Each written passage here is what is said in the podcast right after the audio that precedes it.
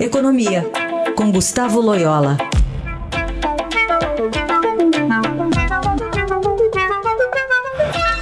Tudo bem, Loyola? Bom dia. Bom dia. Ontem, vou começar aqui por uma das partes econômicas, muitos, muitas notícias ontem vindas de Brasília.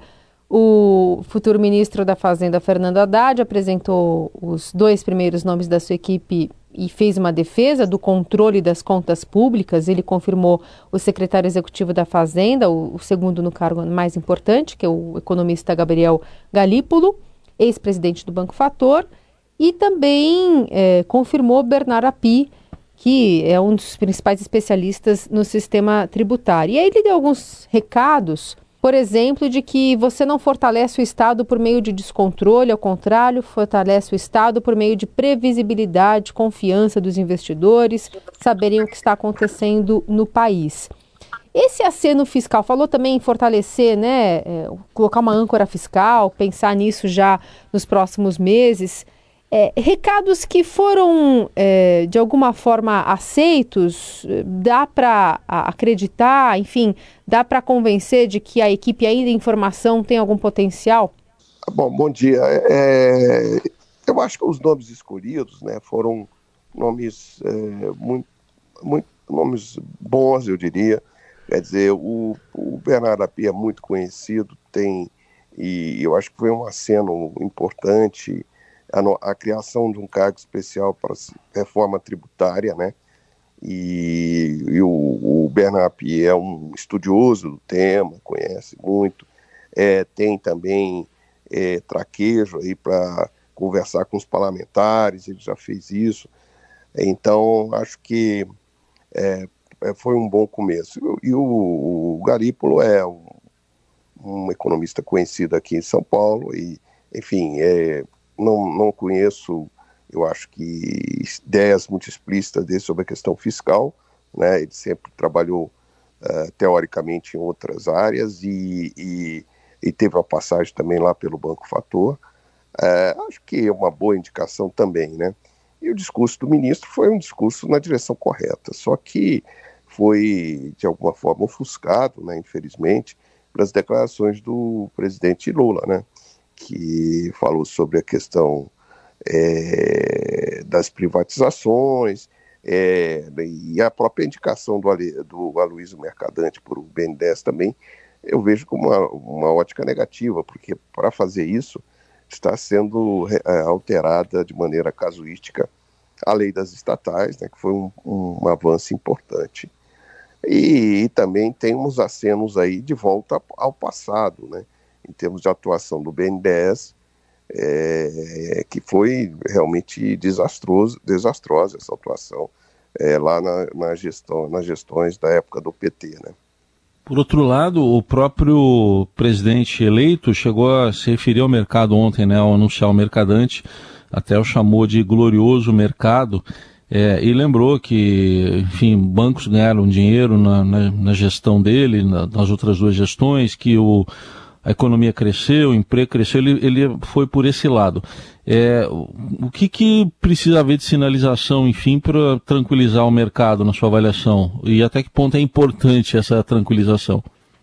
É, 2023 não é 2003. A situação macroeconômica é totalmente distinta, né? E, e muitos avanços foram obtidos nesse, nesse, nesses 20 anos e que não podem ser simplesmente é, apagados e, e sofrerem aí um retrocesso. Quer dizer, o presidente, ele, ele tem um discurso que é oscilatório, né? Ele vai de um lado para outro, assim, é, de uma maneira ba bastante rápida, é, dependendo do público que esteja ouvindo. Ele, às vezes, é, faz aceno aos mercados, outras vezes é, vai para uma política mais ortodoxa de esquerda, é, enfim, é difícil extrair aí corretamente o que, que ele pensa. Uh, o que se tem é que o mandato dele, os dois mandatos anteriores, o, prim o, primeiro principalmente, foi muito correto do ponto de vista de gestão de contas públicas, né? na época do ex-ministro Palocci. Né? Já com, quando o Guido Mantica entrou no ministério, houve, começou um processo de degradação né, que acelerou muito é, na, é, já na gestão Dilma Rousseff. Né? E aí, com toda essa movimentação, a gente já teve o Banco Central soltando né, um, um, documento aí de rotina, mas que conversa de algum modo com essas alternativas de política econômica é, propostas aí pelo presidente eleito. É, então, por exemplo, fala que o gasto do governo pode afetar a inflação por meio de estímulo a consumo e investimento, de seu efeito na taxa de câmbio, na incerteza, nas expectativas de inflação e no nível de taxa de juros sustentável, neutra, que é aquela que, em tese, evita que a economia esfrie ou esquente além da conta. É, como é que está conversando com é, o Banco Central e, e, algum temor que a gente possa ter para 2023, essas sinalizações que estão vindo de Brasília? Pois é, esse é o risco. Né? O risco é que a política fiscal ela é, reme na direção contrária à, à, política monetária. E aí o que acontece? A política monetária fica menos é, efetiva é, e os juros tendem a ficar mais altos por mais tempo. Né?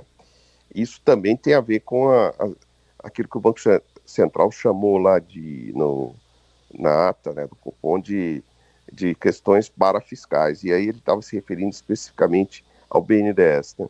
aí a atuação dos bancos públicos é, com créditos subsidiados, porque isso também tira a efetividade da política monetária. Né?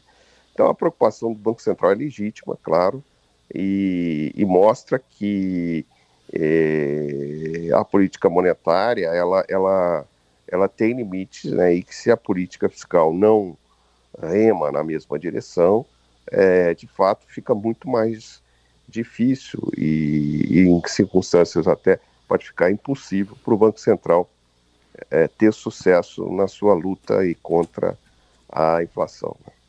Muito bem, panorama desenhado aqui pelo ex-presidente do Banco Central, Gustavo Loyola.